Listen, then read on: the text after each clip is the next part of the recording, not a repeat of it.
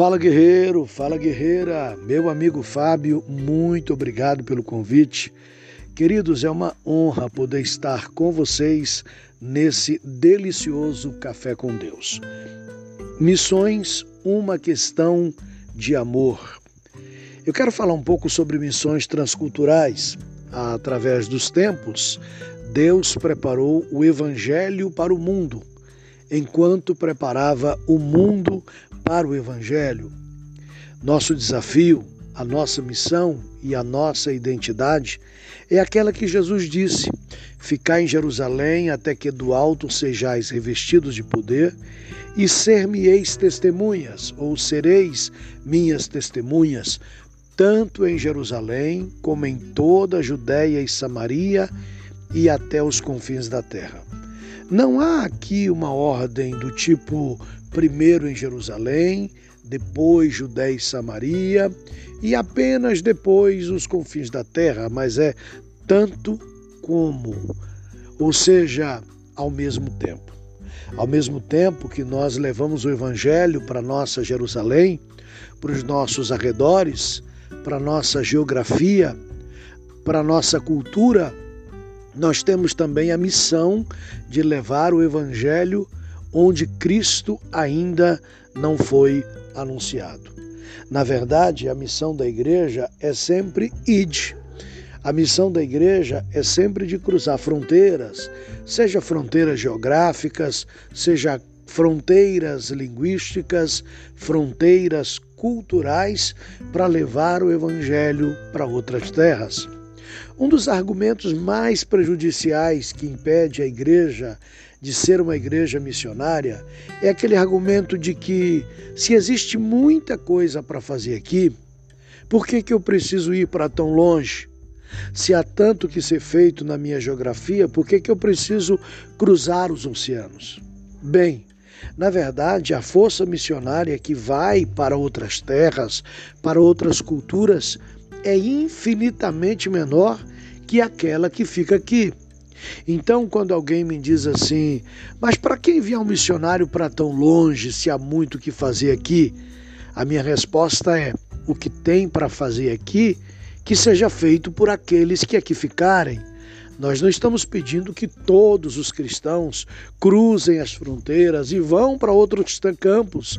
Não, mas que eles sejam agentes propulsores para enviar, porque missões na verdade se faz indo Missões se faz orando, missões se faz contribuindo, e como diz o meu amigo pastor Joãozinho, presidente da Cairóis, missões também se faz não atrapalhando. E o meu desafio para você é se envolva com projetos missionários. Se envolva com pessoas que estão levando o evangelho para uma outra cultura, às vezes dentro da própria nação brasileira. Afinal de contas, quantas tribos e quantas culturas nós temos, e o trabalho missionário aqui também pode ser transcultural, mas também para outras terras, além da nossa pátria. Há uma infinidade de tabancas, por exemplo, de aldeias em Guiné-Bissau, que é um país de língua portuguesa, sem nunca ter ouvido o Evangelho do Senhor Jesus. Há centenas delas e outros países de língua portuguesa.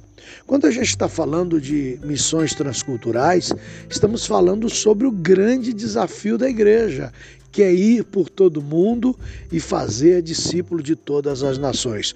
Porque o coral dos remidos, descrito lá em Apocalipse, diz que o cordeiro foi morto, que o cordeiro comprou através de seu sangue gente que procedem de todas as tribos, povos, línguas e nações. Então, na consumação dos séculos, aquele grande coral de santos tem que ter pessoas de todas as tribos, povos, línguas e nações. E esse é o nosso desafio. Fazer missões para outras terras, portanto, é acelerar a volta de Jesus, porque importa que o evangelho do reino seja pregado a todas as gentes, ou seja, a todas as etnias, a todas as nações todo cristão, obrigatoriamente para ser cristão, precisa estar comprometido com a obra de evangelização do mundo. Na verdade, Uma igreja que não evangeliza, ela se fossiliza, ou melhor, uma igreja que não evangeliza, ela não pode ser chamada de evangélica porque esse é o nosso DNA, levar Cristo, levar Cristo para outros povos. Todo cristão deve se envolver, portanto, com esse projeto de levar o evangelho para outros povos.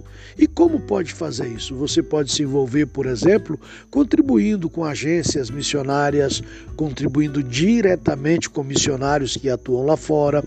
Você pode se envolver indo como missionário, indo como missionário, por exemplo, bivocacional, que é aquele que cruza fronteiras e vai prestar um serviço, um serviço profissional em outras terras.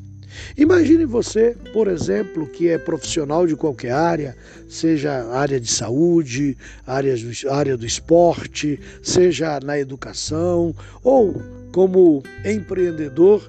Imagine você indo para outras terras, prestando serviço, oferecendo o seu serviço, enquanto você leva o Evangelho do Senhor Jesus.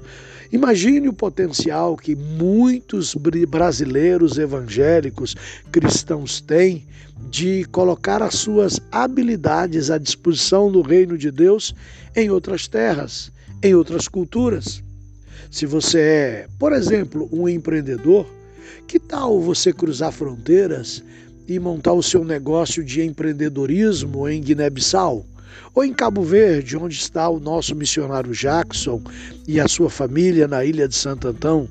Que tal você se mudar para um desses países e lá montar o seu negócio? Dar emprego para as pessoas, para os nativos daquela região e dar sustentação para os nossos missionários que atuam lá, sendo obreiro, sendo parceiro dos projetos. Então entenda que é um lugar para cada um no reino de Deus.